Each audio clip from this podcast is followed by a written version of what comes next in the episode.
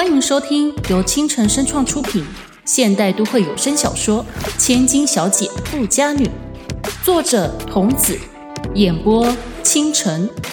欢迎订阅收听。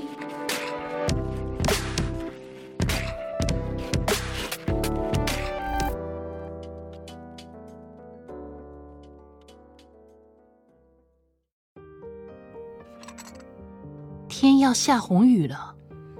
雅静的内心冒犯的如此想着，她坐在沙发上，望着已经装扮好自己的金佳怡，努力的将早餐一口口的放进嘴中，并伸手将咖啡倒进杯子里。她再度确定般的看了时钟一眼，六点，没错吧？钟没坏吧？没走慢吧？现在才六点。平日金佳怡的上班时间是九点，她一定要睡到八点半才起床，然后匆匆忙忙的梳洗。可是今天她居然自动自发的早起，这叫她怎么相信她一向自豪视力二点零的眼睛？她会这么想也不是没有原因的。自从金佳怡在某天早上为了多赖几分钟的床，一把将闹钟丢出窗外。叫床的工作自然而然的便落在他身上，而他也不曾让他失望，反而改掉了他赖床的坏习惯。怎么说呢？自从他试了一次口头问早的方式后，他就再也不开口了，只需要对空像赛跑一样鸣个两枪，床上的睡美人不用吻也会自动的转醒。然后飞也似的打点好所有该做的事情。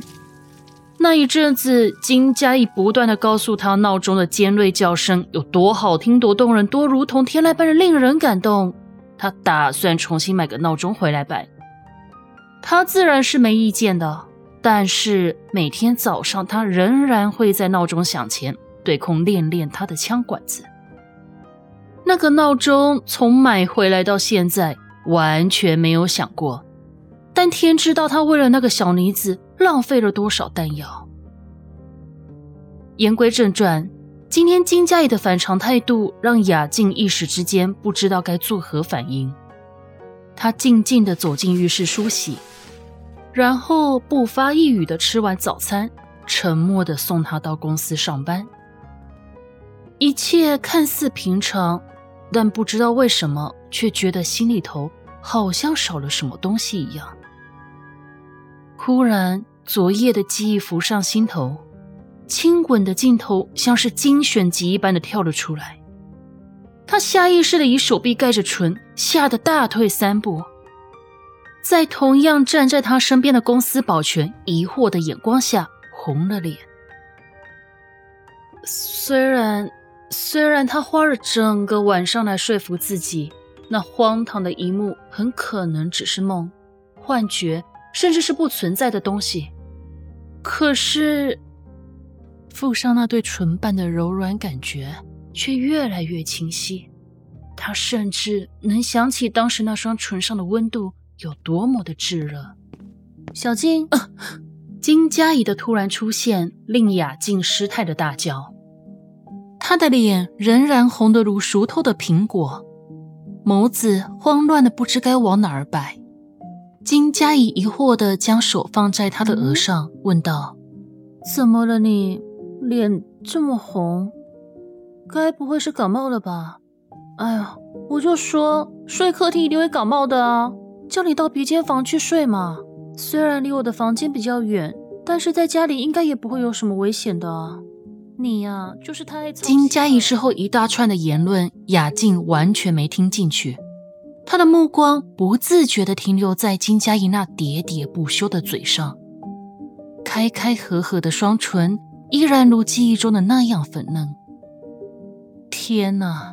雅静的脑中顿时一片空白，发出轰炸机来袭的爆炸声。她在想什么？他可是保护小姐身家安全的保镖啊，怎么怎么能够起这种奇怪的心思？小静，小静，小静，真是的，你有没有在听我说话？啊啊啊啊！什么啊你？真是的！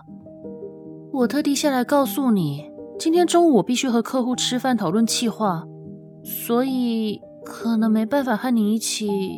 啊，好，我明白了。仍然是冷淡的声音。金佳怡有些气馁的垂下头。怎么这样啊？他今天特地早起放小静那把枪一天假，就是看昨晚小静好像不太高兴，想讨她欢心的说。但他似乎没什么反应啊。金佳怡垂头丧气的走回公司，却不知道他口中那仍然冷淡的小静是花了多大的力气才压下那满心的惊涛。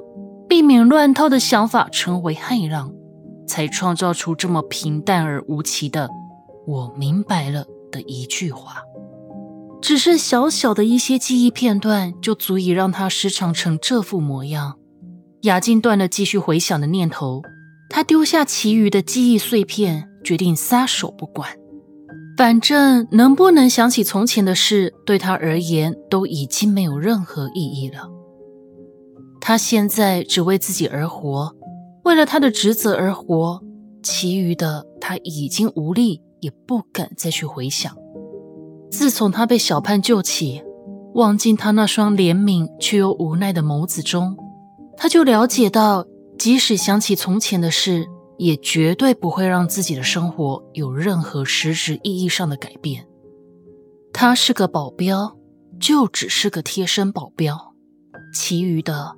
不需要，这并不是逃脱之词，而是真的没有必要。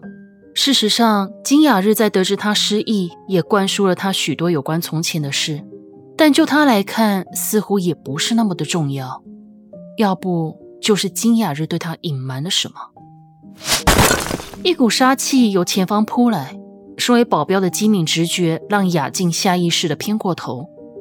她斜眼望着正稳稳踩在他耳旁的秀腿，身后的墙砖则是由表面皲裂向内凹进了一个大洞。呀，这样发呆好吗？单脚立在他眼前的紫衣少女高抬下颚，意气风发地望着他，她的嘴角微微扬起，带起一丝不屑的嘲讽。